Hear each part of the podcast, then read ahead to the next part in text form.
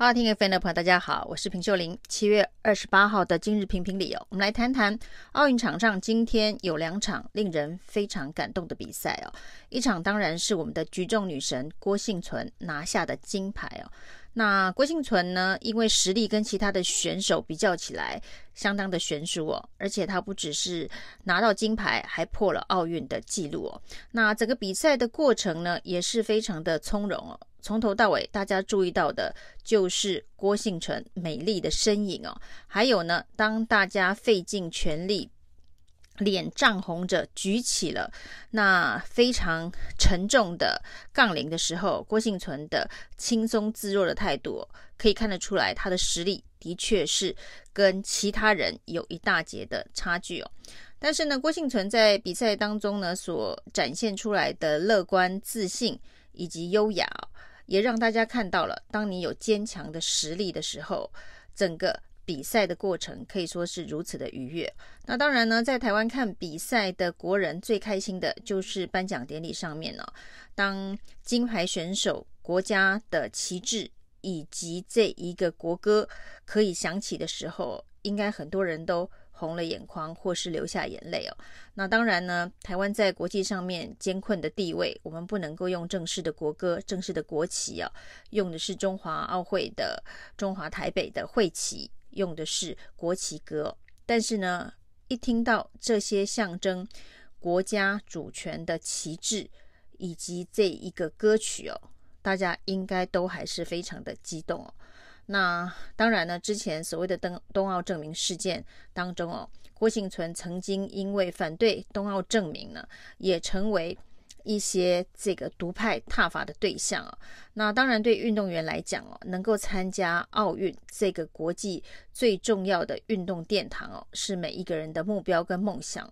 那任何有可能会危害。运动员去参加这样子的一个竞技比赛，对运动员本人来讲都是会非常的忧心哦。所以郭幸存之前会有这样子的一个反应，也并不意外。而今天呢，郭幸存拿下金牌，让台湾在全世界发光发亮这件事情哦，想必独派在这个时候应该也不会再去怪郭幸存当时曾经反对冬奥证明这件事情哦。那从这一个。运动竞赛的场域里头哦，是以实力原则来做最后的论断哦。那郭婞淳的实力明显在其他选手之上非常多。那其实对他这个天才型的选手来讲哦，之前他是五十八公斤组的时候呢，怎么比赛都没有对手。他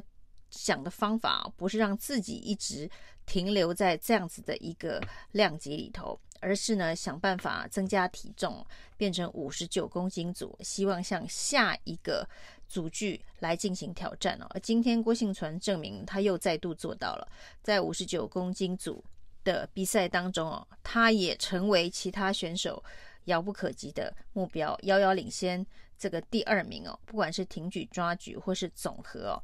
那当。他在比赛过程中这么的从容优雅，用实力来展出的自信哦，这个呢就是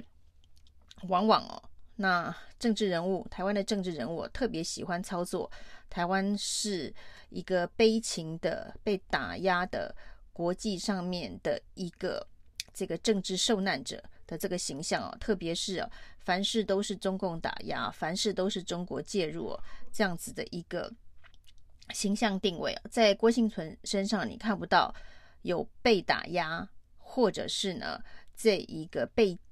介入，或是这个让他觉得呃比赛过程当中非常悲情的一个气氛出现哦。那他用实力来证明哦，你只要是有实力的，就不用担心哦，有人在游戏规则上面去动手脚。那所有被中共打压。情感的对照组，在今天的郭婞淳的这个举重比赛当中哦，可以明显的看到了完全不同的气氛哦。台湾原住民的这种自信、乐观，用实力来证明自己，而不是要靠悲情打压的诉求来赢得同情哦，甚至用阴谋论的方式来取得胜利哦。这种正向的价值以及正向的能量哦。正向价值观哦，是还蛮值得台湾的政治人物思考，就是我们要带给我们的下一代哦，是一个什么样子的一个心态，面对全世界其他的国家，面对世界上不同领域的这一个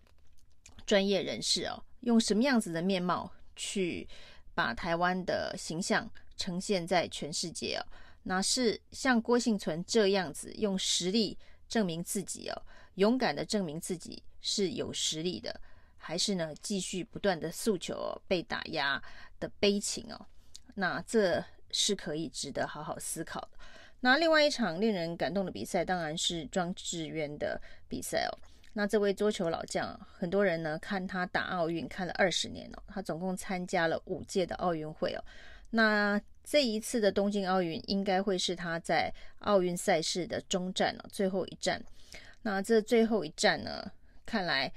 他还是带了少许的遗憾哦。但是呢，他能够战到最后一局的最后一球，都还是坚持奋斗不懈、不放弃的这个精神哦，也非常值得学习哦。那在郭婞淳的身上啊，我们看到的是哦，赢的。身影非常漂亮，一个漂亮的胜利的身影哦。那在庄智渊哦，虽然他一路走来非常的孤独，那这一次的东京奥运甚至连教练都没有。那一个在奥运场上的选手，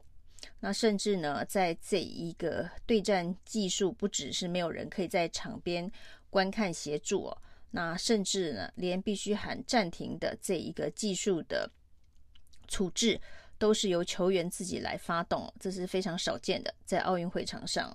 那一个没有教练的庄智渊呢，那打到了最后一局、最后一球都没有放弃的精神哦。那这个输的背影哦，是让人非常的尊敬的。不管是郭婞淳赢得漂亮的身影哦，或者是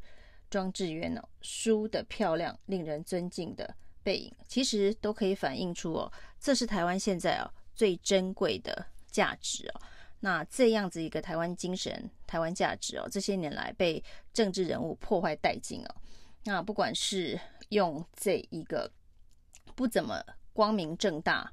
能不不怎么正向价值的方式去赢得胜利，那用欺骗、用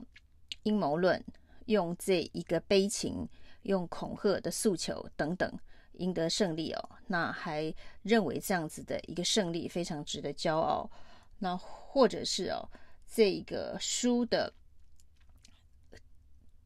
状况之下，那用非常懦弱的方式来回应哦，那这都不是令人尊敬的背影哦。如何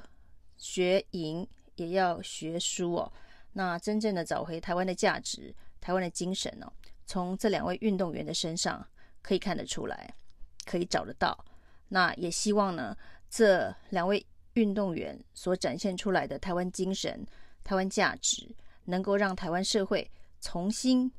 的去建构我们所需要的一个大家共同体、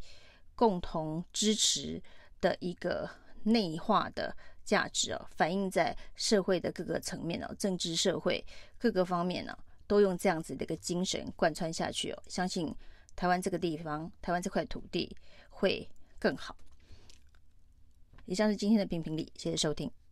谢谢收听，请继续关注好好听 FM，并分享给您的好朋友。